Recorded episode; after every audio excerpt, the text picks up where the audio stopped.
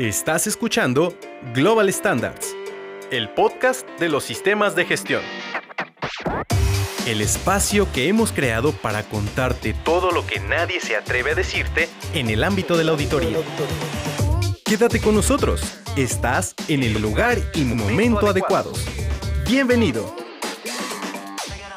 Bienvenidos al podcast de Global Standard, el espacio para compartir evidencias, hallazgos y sobre todo experiencias personales de los procesos de auditoría y certificación relatados desde un punto de vista menos técnico y como nunca nadie te lo ha contado. Mi nombre es Eduardo Rondero y tengo el gusto de estar el día de hoy con ustedes en este podcast, donde también ya se encuentran nuestros invitados para poder llegar a conclusiones y sobre todo tener muchos tips en referencia al tema que hemos seleccionado para ustedes, que sabemos que es de alto interés. Entonces, si les parece bien, pues vamos a iniciar y nos ponemos en contexto. Planificar y documentar un sistema es la meta de las organizaciones para que buscan directamente una certificación. Los requerimientos que marcan las normas de gestión es que las organizaciones tengan y controlen y mantengan información documentada como parte del sistema para su operación y el poder evitar y el poder, mejor dicho, evidenciar las actividades que ellos realizan. Es por esto que los sistemas de gestión solicitan la información documentada. Y esto se vuelve vital como una parte de los requerimientos prioritarios en los sistemas de gestión. Pero, ¿qué implica esto para las organizaciones? ¿Cuál y qué tipo de información es la que se tiene que documentar en un sistema de gestión? ¿Cómo se evalúa este requisito? Son las preguntas que trataremos de dar respuestas y para ello ya se encuentran nuestros invitados aquí. Y es por eso que traemos para ustedes el tema de la importancia de la información documentada en los sistemas de gestión. Entonces, como yo les comentaba, tenemos a dos expertos que ya también llevan muchos años en referencia a los sistemas de gestión y sobre todo que sabemos de, que, conocen sobre este tema. Y el día de hoy se encuentra directamente Indra Mendoza. ¿Qué tal, Indra? ¿Cómo estás? Hola, Bienvenida. Bien, gracias, Eduardo. Muchísimas gracias por la invitación. No, muchísimas gracias por el tiempo. Él es auditor multiestándar y también se encuentra con nosotros Francisco Cárdenas, también auditor multiestándar. Muchísimas gracias por estar aquí. Hola, Eduardo. Muchas gracias por la invitación, hasta que se me hizo. Sí, ya teníamos, habíamos querido hacerlo, pero siempre, pues, obviamente sabemos que viajan mucho y por sus ocupaciones no habían podido estar aquí. Pero, pues, la intención es que el público también los conozca. Entonces, Indra, ¿nos podrías decir cuál, es tu experiencia en los sistemas de gestión con información documentada y cuáles son los estándares que también te especialistas como parte de lo que es el, ya el ser auditor? Sí, muchas gracias, Eduardo. Pues prácticamente desde que inicié mi, mundo laboral, desde que me gradué, tuve contacto, empecé a conocer todo esto de la información documentada. Tengo ya pues cinco años, alrededor de cinco años. Eh, cuatro estuve en, en, empresas, en, el área de calidad, trabajando con sistemas de gestión y por supuesto manejando información documentada. Y ya como auditora, aquí con, Global Standard, eh, casi el año, tengo meses Audito actualmente 9000 esquemas de inocuidad como FCC y los de cumplimiento y segunda parte. Ok, perfecto, pues ya lo escucharon. Una persona que estuvo responsable de documentación está aquí para que también obviamente nos pueda dar muchos tips al respecto. Y Francisco, ¿te gustas presentar, por favor? Sí, pues Francisco Cárdenas, ingeniero bioquímico, este, igual, siempre en calidad. Eh, me ha tocado montar sistemas de gestión, me ha tocado estar evaluándolos, formar parte de los equipos auditores, equipos de auditores internos, auditores internas. Y vaya, ahora con Global Standard, pues alrededor también de un año, auditando multi-standard 9, 14, 45 y varios esquemas de inocuidad todavía. Entonces, aquí andamos. No, y se los agradezco. Y pues bueno, pues ya estamos preparados para esto. Sí. Pues vamos a entrar directamente sobre el tema. Y para todos aquellos que nos están escuchando, los seguimos, los invitamos a que nos sigan apoyando en este proyecto. Recuerden que estamos en Spotify, en Spotify, en Apple Podcast y en YouTube. Y pues comenzamos. Argüendes, fregadazos y sobrevivientes. Hablamos de información documentada, pero ¿a qué se refiere este término? ¿Nos podrían obviamente explicarlo? Bien, yo entiendo información documentada es, toda la evidencia que tienen las organizaciones ya sea desde cómo hacen sus procesos, sus fichas técnicas, requerimientos de clientes y cumplimiento legal. Eso yo lo entiendo y ¿cuál es la que deben de tener? Pues la que tenga el cumplimiento al esquema, que son los debes. Ok. Y pues complementando lo que dice eh, el compañero, pues también es todas sus actividades, todos sus eh, procesos y demás, tenerlo por escrito precisamente para que se pueda eh, compartir la información, difundir la información y sobre todo controlar esa información. Ok, hablabas de procedimientos, hablabas también de aspectos legales. ¿Los registros también se consideran parte de información documentada? Cla- ¿sí? Claro. Sí, de hecho, los registros son como la evidencia de, de que esa información documentada, que es al final de cuentas tu planificación o tus actividades, el, si se está llevando a cabo o no. Es la evidencia, en, en el caso de los sistemas o las certificaciones, pues de la conformidad, ¿no? Es como tú puedes evidenciar que sí estás llevando a cabo. Y al mismo tiempo son herramientas. Por ejemplo, los checklists son herramientas para que tú lleves a cabo tal cual tienes predicho una, una actividad. Ok. Luego puede ser difícil para las organizaciones identificar qué tipo de documentación documentada es la que solicita la norma. Ustedes ahorita ya nos, ya nos documentaron algunos aspectos, pero la norma, ¿qué tipo de documentación te está exigiendo? Bien, eh, ahora sí depende del esquema, pero lo básico es la competencia del personal, que es lo que dices que vas a contratar contra lo que tienes ya contratado. Este, en temas de 45 mil, el tema de, o sea, en seguridad y salud en el trabajo, que es el, tema de las brigadas, los, los responsables de esas brigadas, sus capacitaciones, sus DC3 famosas. Eh, en temas de inocuidad, la competencia de, del líder de inocuidad, del equipo HACCP inclusive, que estén enterados de estos temas y que estén competentes para ello. ¿Ok? Sí, si nos vamos en lo que es la, la jerarquía, se puede decir, pues la política, iniciando por tu política, partes Claro. tus objetivos y de ahí hacia abajo, pues todos tus procedimientos y todo lo que vas a hacer para cumplir precisamente estos objetivos y esta política. Hablamos de procedimientos, política, los aspectos ya que tienen que ver con el personal, capacitación, con responsabilidades. Son los tipos que, de algunos ejemplos que nos dan como parte de información. Pero también la norma marca documentos y marca registros. Pero en documentos queda como que muy ambiguos. ¿Es solamente los que la organización tiene? ¿O qué tipo de documentación? ¿O qué tipo de registro también? ¿Únicamente aprobados para la organización? ¿Pueden ser de otro tipo? ¿Nos pueden hablar al respecto? Sí, pueden ser documentos externos, inclusive algo que, que puede manejar la organización, por ejemplo, algunos análisis, algunos este, resultados de laboratorios, ca- calibraciones. Eh, esta información que no la controla la organización per se, adentro de ella, más viene de un parte de un proveedor. Fichas técnicas, hojas de seguridad. Básicamente es la es- sería la parte externa. Así Ok. es. Es decir, todo aquello que requieres para abonar a tus actividades o para comprobar que estás llevando a cabo tus actividades. Entonces, no solamente el aspecto de documentar es lo interno, sino también lo externo. Claro. Incluso la misma norma, ¿no? Podría Ajá. ser una referencia como un documento externo. De hecho, pues, eh, pues ustedes lo saben, eh, hay mucha información que la organización recibe y que a veces pues no la controla, como por ejemplo, pudiera ser manuales de equipo con los cuales se dan mantenimiento. Así ¿Esto es. pudiera Sí. considerarse una información eh, de, de origen externo?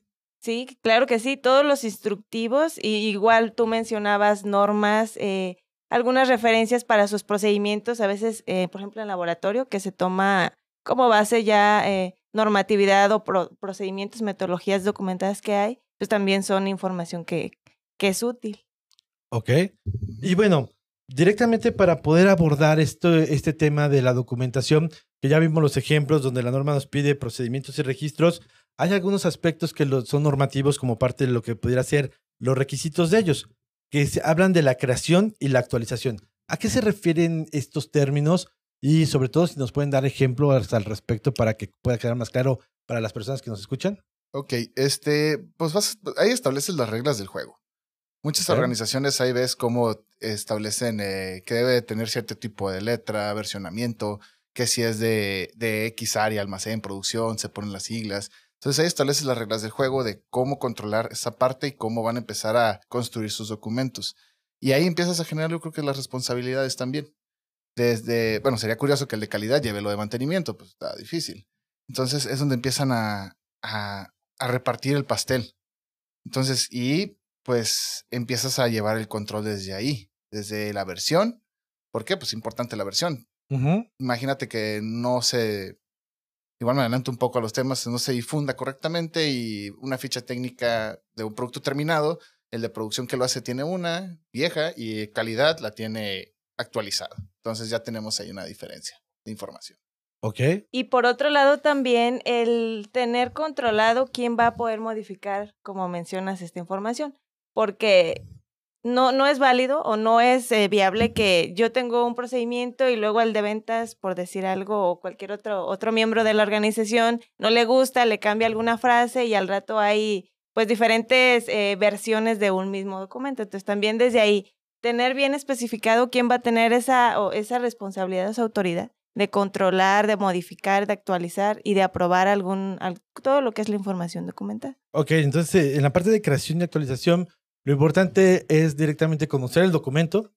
Se le puede poner un título, un código y lo referente a lo que pudiera ser que las versiones actualizadas se encuentren directamente en las operaciones, es decir, claro. un control al respecto. ¿Qué pasaría, por ejemplo, y sobre todo es una pregunta que nos hacen mucho, ¿toda documentación debe tener un código?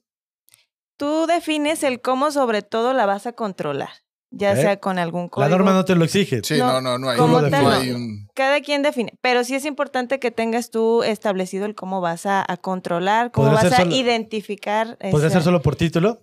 Mm, ¿Y cómo lo vas a controlar? Ok. Versiones, números de control. Hay varias formas, pero sí, sí tienes que tener claro el cómo vas a identificar cuando un documento es versión 1 y luego cambia, o revisión 1, revisión 2. Estoy de acuerdo, digo, es, es, es importante llevar eh, eh, este tema. No cabe duda que el control documental es, es vital en una organización. Sí, la norma no te dice, debe de tener, si es de producción PRO o procedimiento PRO, no. Eso ya, me ha tocado organizaciones de ver que parecen números telefónicos, la, el código, y dices, Ay, ¿y cómo lo entienden? Pues no sé, pero es tu procedimiento, es tu organización. Sí, sí, Dale. Ok. Entonces, una recomendación que nos estás dando directamente es que la forma de codificación sea accesible, que como tal, pues si conocen el código, puedan directamente identificarlo, porque a veces muy largos pudiera ser un tema de que ni siquiera supieran. Sí, o se pierden dentro de su mismo sistema a veces. Sí, sí, sí. De hecho, me ha tocado ver y que es una buena práctica que codifican por áreas, vas codificando por como las abreviaturas, abreviaturas, perdón, del área y ya también es una forma de identificar a qué área pertenece cierto documento, cierto registro. Y todo lo haces, pues a través, puede ser a través de un procedimiento maestro, como decía Francisco, donde dices exactamente que, cómo vas a, crear los procedimientos.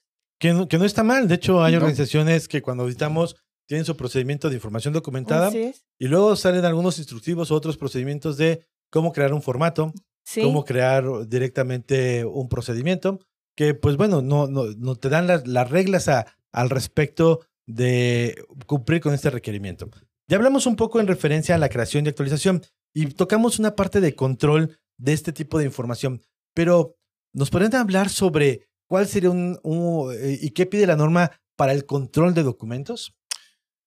Ok, la, norma pide que debe ser eh, accesible, que esté dispuesta a todos los niveles de la organización, y que la mantengas eh, de diferentes formas. No te dice, o como decimos que la norma no te dice específicamente qué, pero debe estar de fácil acceso. O sea, que, que, que si yo te pido un registro de enero, sea fácil, aunque ya no sea el, eh, la, el periodo para auditar. Okay. el rango. Que tengas una recuperación. Una recuperación, una trazabilidad también de tu información. Hay veces que las organizaciones ahí se pierden un poco porque cambian los versionamientos y es donde, ah, yo no lo controlaba, o en el control es donde pierden esa recuperabilidad. Entonces, es, esa es la parte. ¿Ok?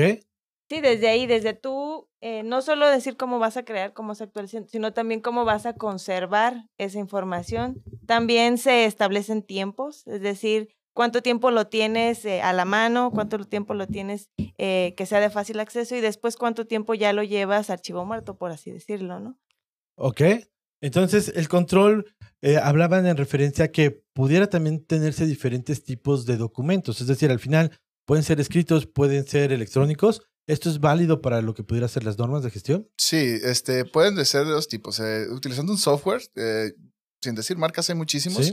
Este, pero los cuales tienen candados, tienen controles, que no cualquiera puede llegar y mover esos registros, ese patrón, ese estándar de proceso. Por adulteración, ¿no? Ajá, por adulteración. Entonces es fijo. Solamente hay una persona que tiene esos candados o distribuyen esos candados por muchas partes de la organización. La otra es digitalizar. O sea, de que, ah, pues sabes qué, pues vamos a, tenemos nuestra campaña de reciclaje, mandamos todo el archivo de reciclaje, pero escaneamos todo y mantenemos la información y ya pues es problema de, de la nube o, del, o de TI en las organizaciones. Ya tienen otros sistemas. Pero al final, cuando tú digitalizas un registro o tienes un software como el que hablabas, y ahí voy a tocar un, un punto, hablaste sobre el software que fuera original y que, pues como tal, Ajá. hay un rastreo de cambios. Una hoja de cálculo a lo mejor no llega a ser un, un tipo de este registro. te genera mucha incertidumbre, porque pues, ah, inclusive hay veces que me ha tocado una organización que llegan bloqueados los Excel, ya, Ujú. es ya gol, este, entonces, este, llegan bloqueados estos Sí, porque, archivos. porque se puede poner ahí una Ajá, clave, ¿no? Y hay veces que llegan con la clave y, y pueden manipular, pero pues, qué incertidumbre hay de, de que no todo el laboratorio sepa esa clave o toda la organización, entonces sí te, deja un gen- sí te genera incertidumbre. Y aparte de la hoja de eso. Excel no deja una trazabilidad como podría Ah, ser un aparte. software, ¿no? Claro. En el software lo que se busca es que si vas a cambiar un dato, haya el por qué se cambió y que pues obviamente haya el historial de quién lo hizo y cuál fue el motivo del cambio. Sí, ¿no? el control de cambios famoso. ¿Ok? ¿Y qué opinan, por ejemplo, de aquellas organizaciones que se confunden en este criterio? Es decir, que luego como parte de lo que pudiera ser el tener digitalizados o a, través de un software lo que sería su documentación, no tienen la recuperabilidad de esa información. ¿Esto cómo lo considerarían? Es crítico, sí es importante que pues tú puedas acceder a la información y la tengas ahora sí que segura, porque es tu información, tanto que no te puedan eh, personal ajeno, externo a tu organización acceder a ella, porque pues a- aparte es información de tu organización, información sensible, y por otro lado, pues que tú tampoco puedas luego perderla. Sí, Ok. aparte ya comprometes la conformidad del punto. Ya Correcto. no, es recu- no es recuperable la información. Sí, de hecho me tocó ver en alguna organización que manejaban, por ejemplo, su registro, sí, precisamente, pues digital, porque era más práctico. Y es que también depende del- de los recursos. Si tienes tú la posibilidad de, manejar tablets, manejar todo lo, que hay ya de tecnologías, pues sí es más práctico. Pero si tienes ese riesgo de si no es 100% seguro el, el programa que estás utilizando, se te formatea y no lo recuperas y pierdes todo un año. Llega el, el momento de tú demostrar la evidencia, consultar la información y pues ya no está la información. ¿Ok? Algo que tú hablaste ahorita, Francisco, y que obviamente no quiero dejar en el tintero, tú hablabas de la digitalización y que ya era problema de ITEP, pero al final no solamente el control de documental va a ser en la generación, sino también en el resguardo, ¿no? Claro. Es decir, IT Correcto. entrará aquí en el sistema sí. porque hay que tener la recuperación. Sí, es, es importante. Hay organizaciones que me ha tocado ver presencialmente todavía. Tienen, aquí está nuestro sistema y nos llegan con los, con, lo- con los documentos, los, las carpetas y dices, ya hace rato que yo no veía esto. Pero ahora ya hay, ya hay O sea, lo que este, nos estás diciendo es que la tendencia cada vez es Sí, más cada vez a- es mayor a, Sí, la, a- a- digitalizarlo y aparte llevan un control mucho más exacto, en versiones, en todo. Y eso como auditor te soluciona muchos problemas. Pero como auditado mm, te solucionan unas no conformidades probables, porque sí saca- sacan toda la información así, Sí, súper rápido. Ok, eso te ayuda. Pero hablábamos de, ahora sí, la parte de IT también tiene que controlar y tiene que resguardar la información y tenerla presente. Porque luego he escuchado, por ejemplo, de que, oye, pues perdimos el sistema de gestión porque estaba en una laptop, la persona sacó Ah, la laptop y la perdieron. ah. Entonces, por ejemplo, en este tipo de documentación, ¿qué es lo que ustedes auditan cuando están viendo que pudiera ser, ya se hace en un registro digital o en un software? Eh, bien, en, yo busco que, se te- que sea trazable. Si te topas la parte que son este, Exceles, este, hojas de cálculo, PDFs, este, hay mu- muchísimos.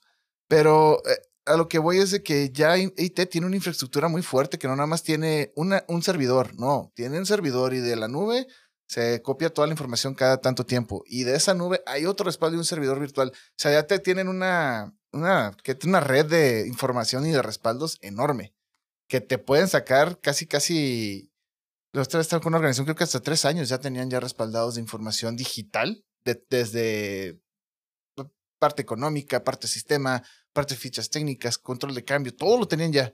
Dije, ok, y te digo, te ves la otra parte, que todavía tiene sus carpetitas, que también es válido. Pero no es malo, es decir, No. al, al final en, la parte documental, pues el tenerlo en físico es una de las formas de los controles. Ujú. Pero el resguardo de la información este, digital será fundamental. Tú lo hablaste en referencia a lo que pudiera ser el, el site, que luego tienen una nube y demás. La información, la- esto también entraría como parte de los, de los controles y este, tendrá que estar documentado en algún tipo de procedimiento por la organización. Sí, de hecho sí, ya, ya me ha topado ver este que la organización documenta de que, ah, las reuniones ya se hacen por temas en salas virtuales, vamos a quitar marcas y ponen y se deberá de imprimir la lista de asistencia y te dicen hasta los pasos de cómo seguir. O sea, hay instructivos tan, tan robustos o tan sencillos como quiera la organización, pero ya dejan el, manejo de las TICs famosas, ya las dejan plasmadas.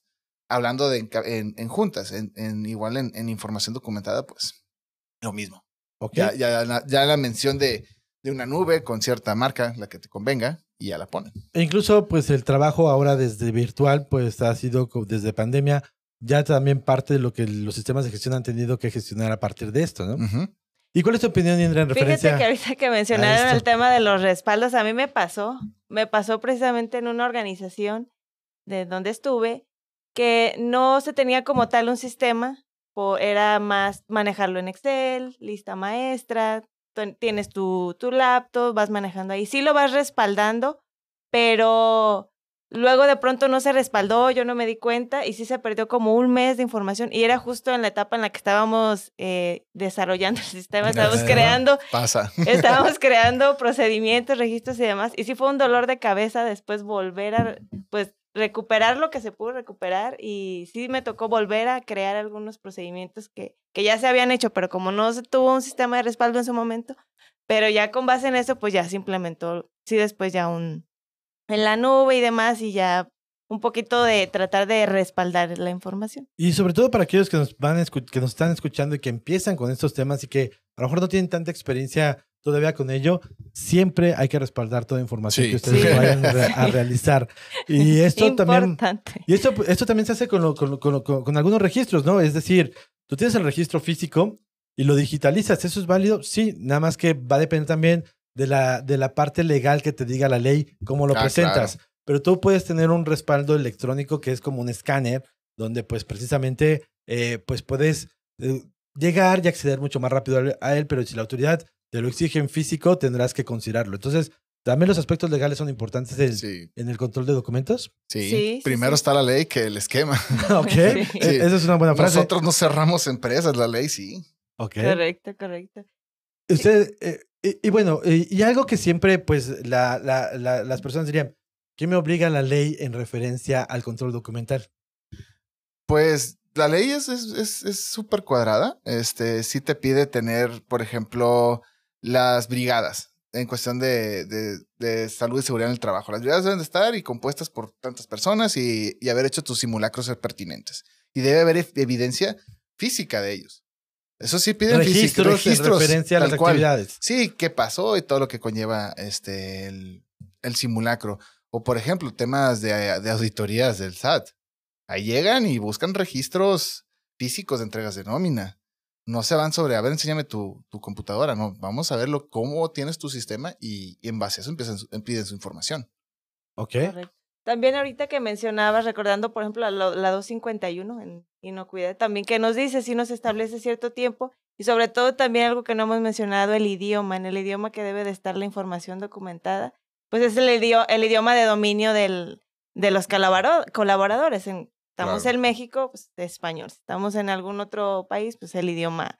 Porque luego también es común, sobre todo la, información documentada externa, es muy común que se ve en el idioma inglés o otro idioma. Y es donde uno cuestiona, donde dice, bueno, ¿y si le entiende la persona que recibe la documentación?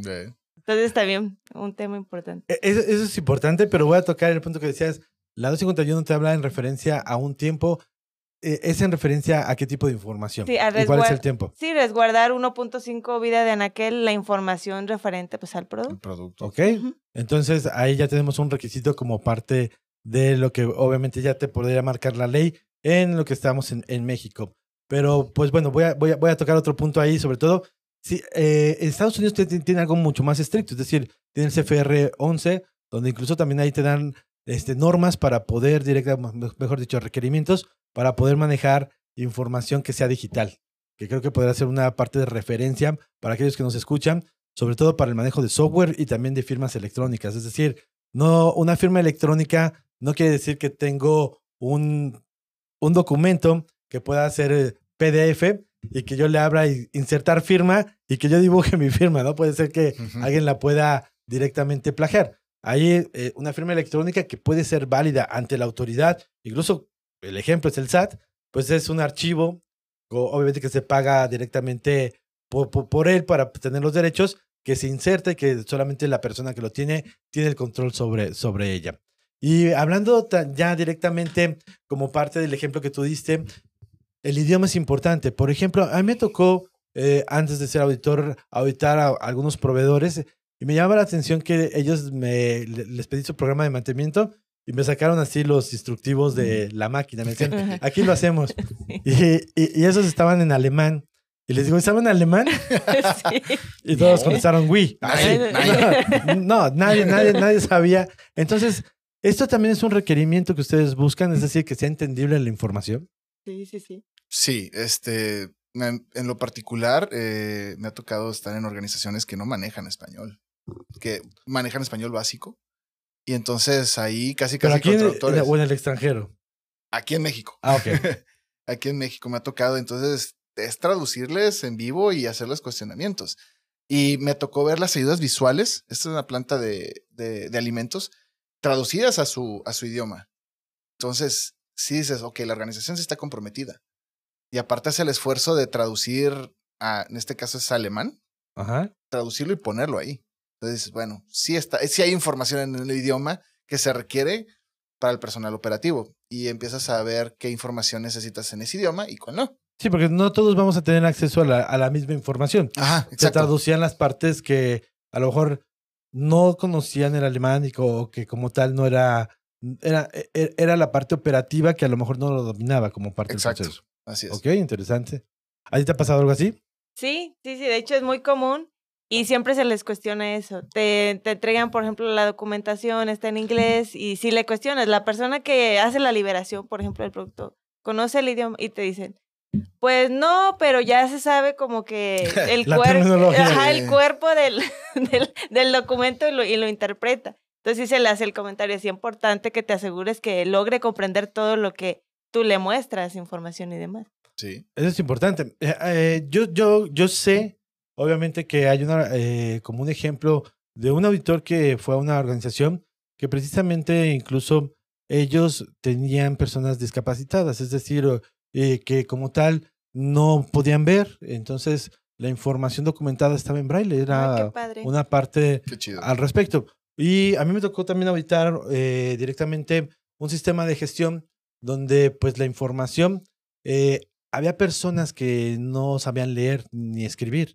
Entonces, todo era a través de dibujos y colores. Eh, entonces, a, a, partir de lo que pudiera ser un dibujo, un color, daban las asociaciones y los registros estaban así.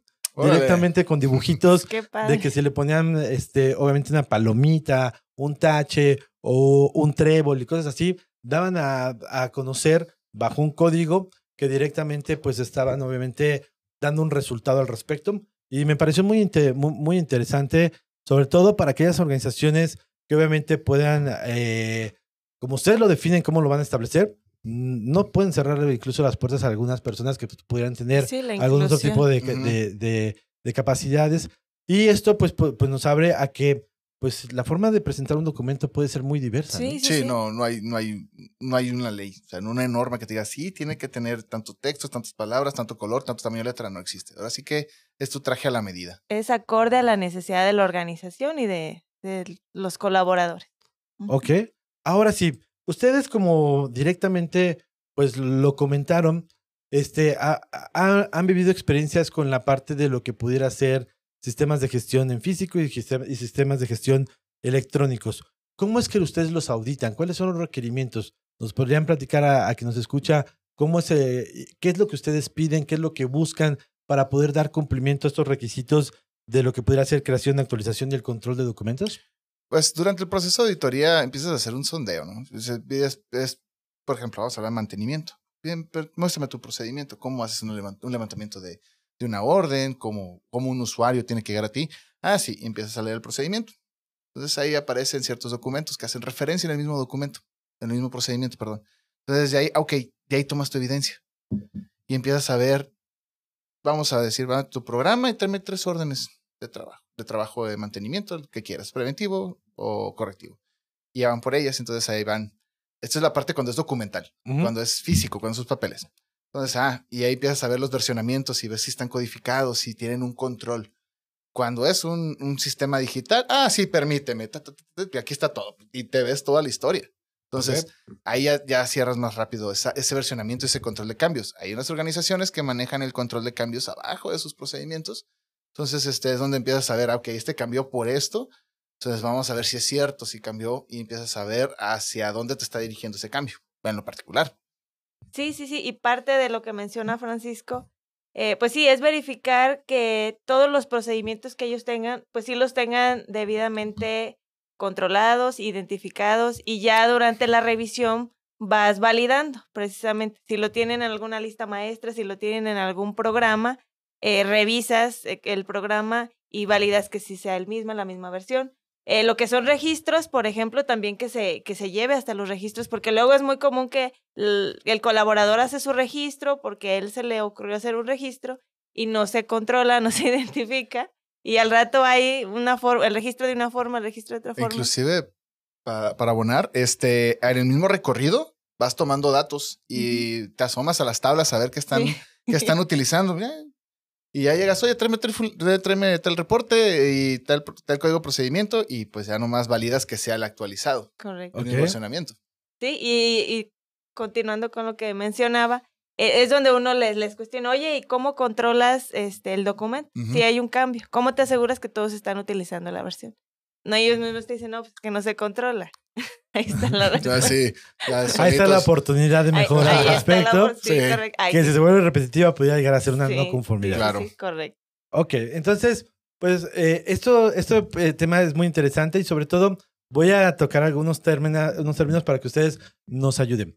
Cuando hablamos en referencia a lo que sería creación, es decir, tú hablabas también de lo que pudiera ser un control de cambios. ¿Qué ventaja tiene el evidenciar esos controles de cambios en lo que pudiera ser ya eh, un apartado o tener el historial?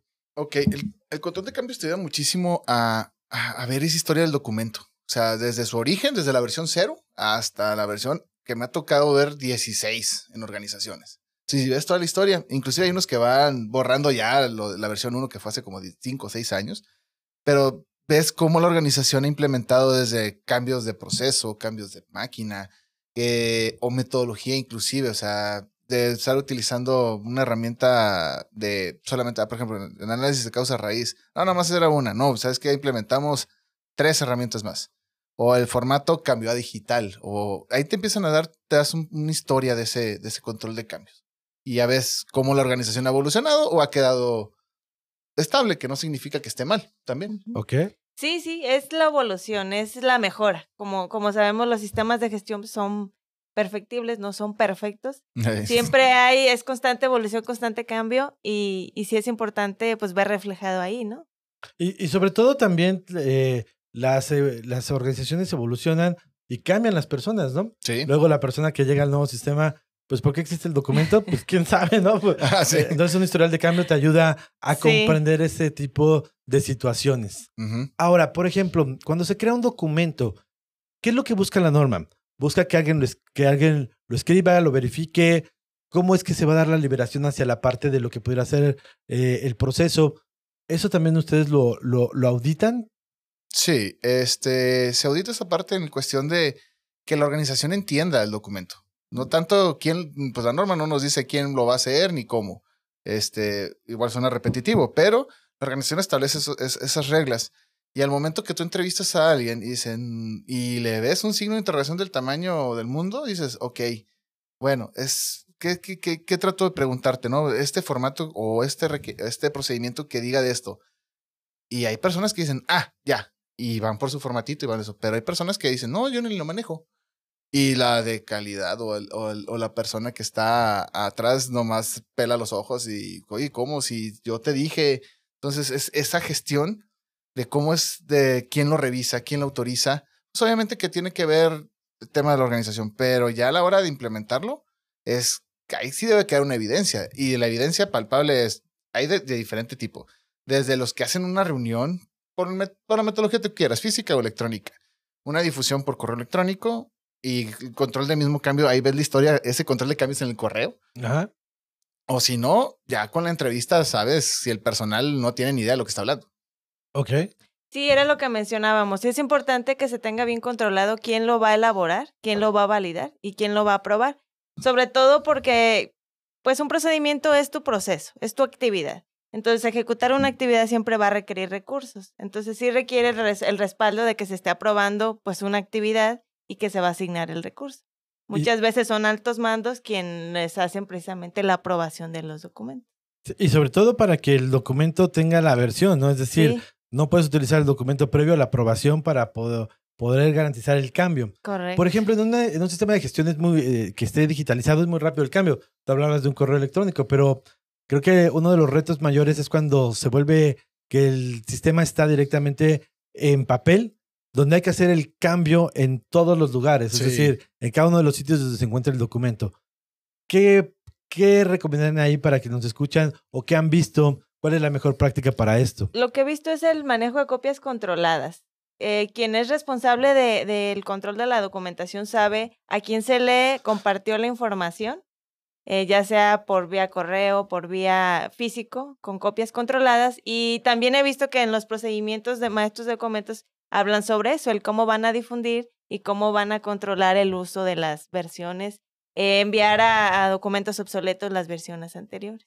Inclusive, dependiendo del volumen de la organización, eh, una organización que me tocó estar laborando de más, demasiadas personas, hacían auditorías documentales. O sea, no era la auditoría con base al esquema, sino, ok, vamos a revisar qué documentos tiene el área. Y en eso hacían, ah, mira, sabes que están trabajando con esta versión que ya no está, y hacían el, y hacían el levantamiento con una auditoría, pero trabajaban sobre una auditoría documental, 100% en base al sistema documental nada más. Solamente para ver versiones Ajá, y ver para controlar ese tema. Ok. Porque sí, de hecho, pues obviamente no está mal y sobre todo la organización definirá cuál es la, la mejor estrategia. Sabemos que la vertiente sí es digitalizar, llevar a lo que pudiera ser software, pero también eso también tiene implicaciones. Pero la parte de cuando se hace documental, pues obviamente hay que asegurarse que conocer cuál es el documento, en, en qué lugares está y que Claro. cuando hay un cambio de versión, asegurarse de que se elimina el que estaba y que ahora se coloca eh, El eh, correcto. el correcto. Y eso, pues obviamente hemos visto que a veces no es tan eficiente, pero tienen que controlarlo las organizaciones. Sí. Incluso hay herramientas como el uso de sellos de copia obsoleta, Ajá. copia no controlada o, o copia no controlada, Controlada. que podrían ser los más peligrosos, sí. pero que pues obviamente este, tendrán que, cu- que cubrirlo. Y son algunos aspectos de gestión de, de documentación. Al final pueden ser incluso sistemas que manejen los dos, tanto digital como la parte de lo que pudiera ser ya electrónico. Ujú. Creo que otra de las preguntas que nos han hecho mucho de en la auditoría, y estoy seguro que ustedes, ¿qué diferencia hay entre un formato y un registro? ¿Cómo controlo un formato y cómo controlo un, regi- un registro? Pues bueno, el formato básicamente son, o sea, tú vas a dar cumplimiento a lo que dices que haces. O sea, vamos a hablar de registro de temperaturas, un formato de temperaturas. Ya la organización va a establecer lo que va a poner ahí. El control es, por ejemplo, que sea, que no te- que sea de tinta indeleble, que no se vean tachones, uso, el famoso uso de corrector, que en los recorridos encuentres el corrector y parece que encontraste algo prohibido. O más bien es algo prohibido. Es algo Es algo prohibido, pero es como que... Entonces, este, eh, esa es la parte del control, pues que, que tú vas a ver que ese formato se mantenga y que también que te salgan con todos los formatos limpios y bonitos y dices, espérate, si el proceso está súper, es complicado de la operación, pues mínimo que esperas ver yo como auditor, pues espero ver que estén medio arrugaditos, que estén llenos de, de algo del proceso. Sí, que Entonces, se es- eso que se vean... ¿cómo hechos te- en campo, Ajá, exacto. Que sean vivos. Que sean Sí. vivos. Ese término me gusta, que sean vivos. que no le tocas y Así se corre la, la tinta. Sí, bueno, eso, eso pasa. Pero ¿cuál es tu opinión al respecto? ¿La diferencia entre formato y registro te han cuestionado al respecto? Creo que pues al final de cuentas es eh, herramientas. Para mí, bitácora, formato, registro, viene siendo lo mismo porque pues es plasmar ahí información o la información que pues, tú Ujú. requieres. ¿Ok? Y sobre todo dejarlo muy claro y, y obviamente ustedes ya hablaron sobre ejemplos de cómo se utilizaba y demás, pero sí, porque so- luego eh, las personas dicen, oye, es que yo controlo mi registro y mi registro, pues están hablando sobre las estructuras que va. Al final, un documento que no está lleno, pues es todavía una parte de formato.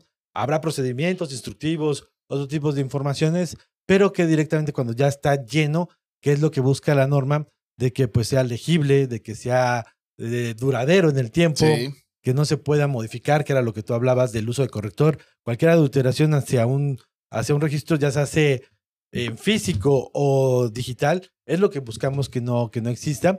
Pero pues obviamente estos también son controles en referencia a lo que deben establecer en su procedimiento. ¿Están de acuerdo? Sí, Sí. eso es cierto. Eso es cierto. Eso es cierto. Ok. No, no, no. Correcto. No, y, y sobre todo, pues obviamente son algunas terminologías que obviamente eh, eh, hemos conocido en el camino que pueden ser ahí un poco ambiguas al respecto o que se generalizan bajo otros términos. Ahora sí, como parte de lo que pudiera ser estas revisiones documentales, ¿qué tips les podrían dar ustedes directamente a las organizaciones para poder establecer este tipo de control? Yo el tip que, y lo que siempre les digo, todo lo que sea importante, todo por escrito, todo documente, desde sus procedimientos, desde nuevas formas de hacer las cosas, porque es como estandarizar, estandarizar y que luego todos se puedan apegar a lo que tú estableces y también eh, son herramientas que al final de cuentas te ayudan a tú pues poder comprobar que tus objetivos, que tu planificación se está haciendo conforme pues, lo tienes tú eh, pensado o planificado. ¿Ok? Yo creo que de los tips que se podrían dar es la digitalización. Desde mi punto de Pero vista. si la organización no lo tuviera Pero las si no están las posibilidades, No, no, no, pues. Pero te- te voy a te- yo te voy a dar el espacio. Termina tu idea y después, si no se pudiera, ¿cuál es la otra recomendación? bueno, de la digitalización, como dijiste, si están las medidas de la, de la organización, que lo haga. ¿Y Es una buena decisión.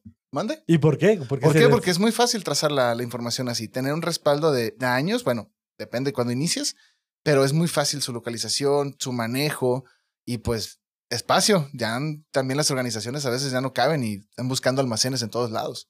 Entonces, por esa parte. Por la parte documental física, de los tips que yo puedo decir es que con su esquema construyan el, el- el- el sistema documental. Eso se- en lo particular a mí me ayudó muchísimo cuando yo hice el esquema. Es Ay, si el título decía 7.5, procedimiento, este, manejo de, de residuos, vamos a poner un número. Ah, pues te ponían inclusive el procedimiento, 7.5, manejo de residuos. Y así es me- decir, era llegabas el requerimiento de la norma al, procedimiento. Y así, sí, en, conforme te iban auditando, pues ibas sacando tu manualito y ibas sacando toda la información. Y sí, yo creo que esa, esa prácti- práctica que vi de auditorías de documentales ayudó mucho. Digo, a medida de las organizaciones también. Ok. Sí, y, ah, complementando también, me tocó, de hecho, ver en una organización que ellos iniciaron su sistema no tanto por certificarse, sino porque eh, querían documentar los procesos. Entonces, Ujú, Sí, Por control. Por sí, control. por control. O sea, me, me platicaban, nosotros iniciamos no, no por certificarnos, después la certificación fue voluntaria porque ningún cliente nos lo había pedido como tal. Pero ellos iniciaron porque querían documentar los procesos. Dijo, quiero Ujú. que todo esté por escrito. Quiero que todos hagan como, como nosotros lo tenemos establecido. Y ya de ahí vin- vino la certificación. Entonces, es una herramienta de verdad muy buena en la información documentada. Entonces, también es un tip. No tanto, y no, no tanto un tip, sino que se apoyen en esta herramienta. Y no tanto por cumplir, porque la norma te lo dice o porque un sino porque realmente es una herramienta que te ayuda pues a tener estandarizado tu organización La Tus- palabra. exactamente. Entonces, y, y trae muchos beneficios. Y creo que es la mejor decisión para las organizaciones, antes de que te pidan el requerimiento, pues obviamente tú hacerlo. Sí. Y sobre todo la documentación también va hacia la, par- a la parte de productividad. Sí. El esquematizar directamente, el controlar, poner lo que podrían ser los procedimientos instructivos, te darás cuenta que a lo mejor haces actividades repetitivas en algunos lugares Sí. Ujú. o que tienes algunas pérdidas de tiempo o actividades que, Que chocan. que chocan o incluso que las haces dos veces Sí. y que pues podrás obviamente mejorar en ese proceso. Entonces este aspecto es importante. También ahorita sac- sac- sacaron un tema dentro de la plática que me pareció importante también preguntárselos. ¿Qué pasa con el resguardo de registros? ¿Qué nos pide la norma? ¿Cuál es lo mejor? ¿Qué tendrían que hacer las organizaciones al respecto? ¿Qué opinan de esas prácticas donde se mete el registro y la información en una, en, una caja de registros y se, se lleva al, al, al rack más alto que haya y, y que se empolve? ¿Cuál es el tiempo que te pide la ley en referencia a ello? Que ya lo tra- tratamos un poquito, pero ¿cuál sería la mejor práctica para esto? Ok, y fíjate que hace poco me tocó en una organización pedir un registro de enero. Estamos hablando hace seis meses. No, me dices que ya está en, archivo muerto yo. Por, o sea, digo, no, no está mal. Pero explícame por qué. No, es que mira, generamos tantas órdenes de carga al día, tantas órdenes de transporte, tal, tal, tal, y embarcamos tanto al día. No, pues al mes y medio ya tienen establecido ellos, yo mando mis registros a archivo muerto. ¿Por qué? Porque es muchísima la información. Entonces ahí sí va dependiendo de la organización. Digo, la ley es la ley, como dice la 251, 1.5. Pero ya la organización, ahora sí, en sus, en sus actividades va a establecer también qué mandar archivo muerto. sí, sí, porque tampoco puedes vivir con Sí. toda la, la información. Vivir entre cajas y, y- y hojas, ¿no? O sea, y hay organizaciones que sí, también tienen, así como lo describiste, allá en el rack más olvidado, en el rincón más olvidado del almacén, ahí está el archivo muerto. Pero sí, no hay algo que, que, que te diga cuánto tiempo, sino ahora sí que son las actividades que, te, que tú haces como organización, vas a establecer las reglas. Ok.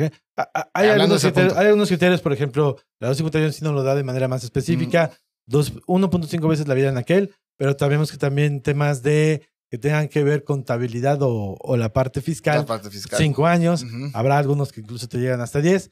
Pero ¿qué recomendaciones das tú, Indra, a este tipo de, de, de- de- de prácticas para las organizaciones? Sí, pues es de acuerdo a su necesidad, de acuerdo a sus posibilidades, pero sí asegurarse que la información pueda ser consultada cuando lo requieran, porque que no se te pierda. Y no solamente por el auditor, ¿eh? Sí, Puede no, ser no, por la no. autoridad. Cualquiera, autoridad sí, correcto, por- en general, que tú tengas el, el respaldo o la confianza de que la información va a estar ahí en un lugar cuando tú vayas y la consultes. A lo mejor te vas a tardar un montón encontrando, pero sabes que ahí, ahí la tienes Ahí segura. está.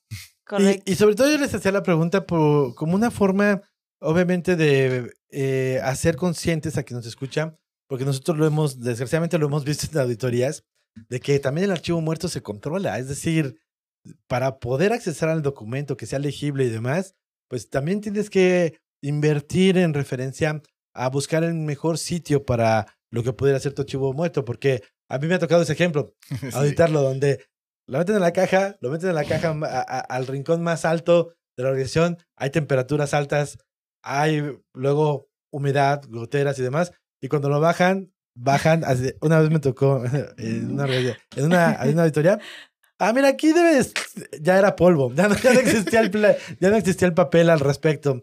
Los amarillos se podrían ver me- este, mejor, pero una parte de registros se, de- se deterioró tanto que ya no existían y eso, pues obviamente puede ser un tema, no solamente, creo que el menor sería en la auditoría. Sí, Legalmente, legal. si la autoridad te lo solicita, ahí es donde, pues obviamente los invitamos a que siempre mantengan también un control de documentos que los lleve a la parte de lo que Ahorita- es directamente Me acordé el archivo anécdota. y al final también, voy a, voy a terminar y ahorita nos lo platicas. Y lo, como, como dicen, el confinamiento de los registros, porque también el confinamiento de los registros, pues luego existen las, las políticas de las empresas de voy a reciclarlo, ¿no? Sí. Imprimo por la otra hoja, pero puede haber información sensible. Ahora sí, perdón. Sí, me, me tocó en una empresa donde trabajaba un compañero, era el compañero de la, de la maquinaria, él llenaba sus checklists y demás. Y en una ocasión yo le solicitaba la información para mayor control, ¿no? Porque sabía que si se las dejaba ellos me las perdían. Pero en una ocasión tocó que él que est- estaba labo- elaborando en el exterior, llovió, se le mojó. Entonces cuando yo le, le pedía los registros me decía, pues ¿qué quieres? ¿Te llevo los pedazos y lo pegas o qué lo haces? Y ya, pues tuve que implementar ahora medidas, eh, darles eh, en, con algún papel que no se les fuera a mojar o demás, pero también, sí, pues eh, no se pudo recuperar, se le mojó la- Se me mojó. es una buena experiencia. Pero sí, también eh, eh, el entorno donde se encuentran, porque Sí. Lo hemos visto, yo también he visto registros, por ejemplo, en lugares donde hay mucho polvo, que se maneja cacao. El Sí. registro queda café y Sí. no lo puedes Sí. ver. Pero también he visto organizaciones que, ok, el registro está fuera o tiene una caja de lo que pudiera ser, este, se me olvidó el, que no es vidrio, que en realidad es la mica, Acrílico. donde el acrílico, donde pues precisamente ya podrías escribir y tenía una mejor condición el, el- el registro. Ok, eh, ahora que mencionas también, eh, me tocó ir en, ver en otra organización la, la directora, ella me, era como la directora que hacía de todo, ¿no? Y estaba tan, tan metida en el tema de, de, de procesos y demás, que veía cómo mejorar o cómo resolver problemas. Y, y me dijo, los principales problemas que tuve en la auditoría pasada fue que se perdieron registros. No había de algunas fechas. Dice, cosas que sí se hacían, pero si no estaba el registro, pues cómo lo, Como Lo decías. entonces yo dije, dije, voy a implementar cuadernillos. Y llegábamos a un área y mira, este es su cuadernillo. ¿Qué fue? Eh, engargolar. Si, el, si la persona necesitaba para un mes, o incluso algunos tenían de todo el año, si llenaban por semana o por mes, tenían los registros de todo el año. en su, El formato. en su cuadernillo. Ah, en su cuadernillo, ya. perdón. Los registros en cuadernillos de todos los 365 que iban a necesitar, por decir algo. Y así no faltó ninguno. Dijo, desde que empecé a implementar esta práctica ya no se me pierden porque están engargolados con su página y ya cada quien los decoraba y se miraban hasta padres. Y estaban ahí, tenían sus, sus clavitos, sus, sus percheritos donde tenía cada quien su, su cuadernillo Su con sus registros que iba a utilizar. Ah. Y eso es un ejemplo, y sobre todo para que nos escucha, a esa empresa le funcionó. Sí. Pero, por ejemplo, Sí. yo tuve otra empresa que lo quiso hacer igual, pero el cuadernillo al igual lo, lo, lo, lo clavaron, tenía una parte de lo que pudiera ser, no es que lo que hayan clavado, lo sujetaron hacia lo que pudiera ser una parte, no me acuerdo si era de la pared o del equipo, para ponerlo, poner, para poderlo tener ahí, pero una vez en una práctica de limpieza, pues se Sí. perdió todo. Es decir, entonces, realmente es Sí. bueno tenerlo, pero también hay que cuidar el lugar donde se encuentra, porque luego puede pasar este tipo de accidentes y ahí, obviamente para tu organización les funcionó, pero para esta otra, No. No. la acción correctiva fue directamente ya no, ya no tenerlos ahí y se fueron otros aspectos. Pero pues lo importante es que siempre la información esté disponible y que se pueda directamente también leer, porque les ha pasado que a veces no entienden el- la No. información que hay. Sí. Por eso, por eso te gustan los digitales. Sí, Es no, sí, electrónico. Yo a veces tengo al cliente, oye, me traduces porque no conozco a tu colaborador, tú ya lo Sí. conoces. Ah, sí, que dice que es tal, tal, tal, y yo, pues te creo. Porque sí, ves ese, ese manejo de caligrafía ¿sí? que sí está brutal. Sí, sí, es cierto. Pero esto llegaría a ser crítico, ¿no? Porque a mí me ha tocado ver que a veces el registro empezaba con una palomita para decir bien. Tenías la otra instrucción de poner una, este, una diagonal para cancelarlo y luego un guion cuando no aplicaba la, la medición. Pero al inicio del día las palomitas eran claras, al final no sabías si era una cancelación, una palomita o un guion. Sí, Todo sí, ya sí era- pasa. Todo era Rayitas. así. Es que sí lo hicimos, mira, sí lo hicimos. Eso te llega, te, te lleva a una información que no es clara y obviamente no es legible y eso sería probablemente una no conformidad si es que siempre, incluso aquí en, esta, en este ejercicio que yo hice de auditoría, pudimos identificar por turnos porque obviamente au- aumenté el muestreo, solamente era una Sí. persona, una persona que hacía esta, esta actividad. Pero eso, pues independientemente de que sea una persona, véanlo como empresa. Si ese registro es solicitado por la autoridad, hay ambigüedad. Sí, No se puede leer y eso puede ser una problemática mayor. sí, ahí sí, Sí. tendrían un problemita. Y como tú lo dices, a veces tienen que incluir el jeroglífico de la, Sí. de la persona que lo llena para poder entenderlo y poder hacer la traducción. No, conforme vivo. haces la, la auditoría y dices, ah, de seguro es, ah, sí es él. Ok. Pues bueno, pues muy interesante la plática. Muchísimas gracias, obviamente, por los comentarios, por todas las experiencias que nos compartieron. Pero el tiempo, al igual que para los auditores, es el mayor enemigo. Para los podcasts es igual. Entonces, vayamos a la siguiente sección. Casos del público. Precisamente aquí es donde nuestro público puede participar con nosotros y tenemos el día de hoy dos preguntas. Una es de Lilia Rojo, que es auxiliar de calidad. Ella nos hace el, el siguiente cuestionamiento. ¿Hasta qué grado es recomendable profundizar al momento de, de- de recabar los datos que calificarían como información documentada dentro de mis procesos? Mi sistema es aplicado al sector de alimentario. Pues primero está la ley, Ajá. debes documentarlos todos. Y después lo que te marca el esquema que estás de, en- en- por el giro alimenticio. Es lo que te dice el esquema, pero primero la ley. Llegado de profundidad, el que ella requiera. sí, el que ella requiera, Sí. tal cual. Sí. Correcto. Sí, y ahora sí que lo que ne- necesite la organización.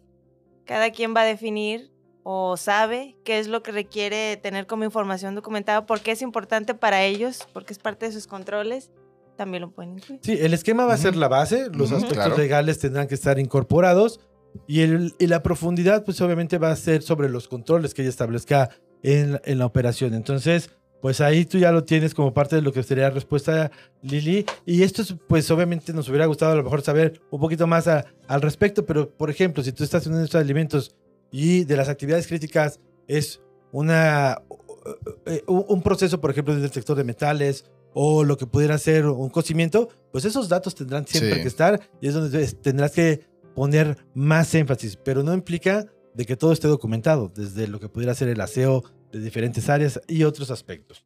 Bueno, tenemos otra pregunta al respecto. En este caso se llama Emanuel Santiago. que es una estudiante de administración. ¿Se tiene que crear un plan único para documentar la información de un sistema de gestión o puedo simplemente replicar el modelo aplicado a otra empresa? ¿Qué opinan sobre esta pregunta? Ay, Sí tiene que ser un traje hecho a la medida. Ah, En ocasiones puedes tomar referencias para como basarte o demás, pero al final de cuentas debes de, de incluir lo que tú requieres, lo que a ti te va a funcionar, de acuerdo a tu organización, incluir la manera de codificarlo, la manera de controlarlo, eh, y las revisiones y demás, pues, de acuerdo a tu necesidad, sí tiene que ser muy específico. ¿Ok? sí, es, es, es lo que dice Indra. Este es plasmar lo que tu organización hace. Sí, podrás te- ver muchísimos ejemplos en internet. Pero no, no creo que sea lo más correcto. Puedes caer en, en alguna contradicción en tus mismos procedimientos si haces O cosas que no necesites, hacer cosas que no necesites. Exacto. O que, no te, incluso... que no te abonen. Si tomas alguno como base tal cual, pues va a ser hasta complicado, complejo que lo apliques, porque dices, bueno, es que esto yo no lo puedo llevar porque mi organización es más sencilla. Sí, sería un Sí. error de implementación. Sí, Al sí, final sí. es decir, ¿por qué tan complicado o por qué tan fácil? Pero el complicado es porque no lo puedo llevar a cabo, pero el fácil porque a lo mejor está incompleto y ya no tengo que, que considerar todo. Y sí, de hecho, yo sí lo he visto y esto Sí. pues es muy peligroso porque a veces quien ayuda a las organizaciones a implementar sistemas ya trae como que el paquete básico, ¿no? Sí. Este es el procedimiento de control de documentos, esto es esto, pero no tiene una personalidad Ujú. con lo que pudiera ser la organización y ahí es donde fallan los sistemas. Debe tener tu personalidad, es decir, con qué te sientes cómodo, cómo te gustaría establecerlo. Eso tiene mucho más valor y sobre todo al el plazo del tiempo te llevará a mejores resultados. Sí. Eh, a mí me ha Así tocado es. también, por ejemplo, auditar donde aquí está la estructura del documento y tenían los nombres de la otra organización. Ni siquiera se los quitaron, es decir, Qué penita. Así, ya tenía, ya tenía el título, El lo que podía ser el código, pero ya en el, en el texto eh, hacía alusión a otra organización. Entonces, O eso- menciona puestos que tú no los Sí. tienes No los en tienes, la organización, entonces... pues, entonces es mejor siempre personalizarlo a la necesidad de la organización. Sí, Sí. Y creo que todos 100%. estamos de acuerdo. Sí, ahí sí. Entonces, Emanuel, no busques ejemplos de internet, es mejor crearlo. Sí lo puedes tomar, como bien lo dijo Indra, como referencia. De hecho, hay bibliografía para la parte de, Sí. de control documental y pues esto te dará idea a lo mejor en el formato, en la forma de tener la estructura, pero los datos tendrán que ser de tu organización. Sí. Sí. Pues listo, vamos a la siguiente sección. El gurú de la auditoría. Precisamente aquí es donde ya llegamos a conclusiones y vamos a hablar al respecto. Entonces, la información documentada es la información que una organización tiene que controlar y que mantiene, y esto es directamente para que obviamente pueda demostrar que el sistema está implementado.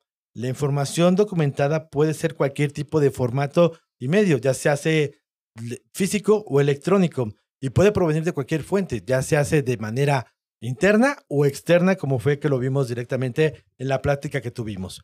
La información documentada puede hacer referencia directamente al sistema de gestión, a los procedimientos o directamente a las actividades que la organización está, obviamente, dentro del alcance del sistema como parte del proceso, al igual que también a la evidenciar las actividades que realizaron, como pudieran ser los mismos registros.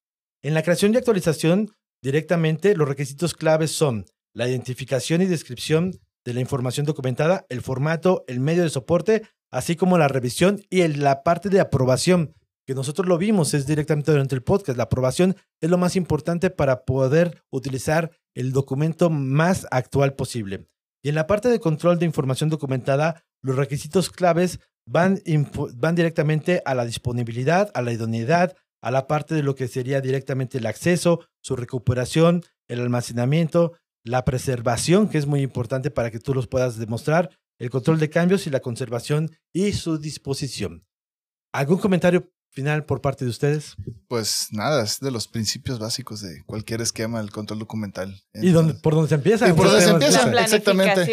Sí, lo primero que ves toda una organización es la política y esa debe estar documentada. Entonces, el control documental es súper básico y es lo que te va a ayudar muchísimo a contestar las auditorías, la verdad. Entonces, este, mi último comentario, pues nada, también agradecerte por la invitación Ah, te lo agradecemos. y estar de vuelta aquí pronto. Así será. Sí, pues gracias a los que nos escuchan y invitarlos, invitarlos a que sigan trabajando en sus sistemas de gestión y tomar en cuenta la importancia que tiene la información documentada, como ya lo mencionamos.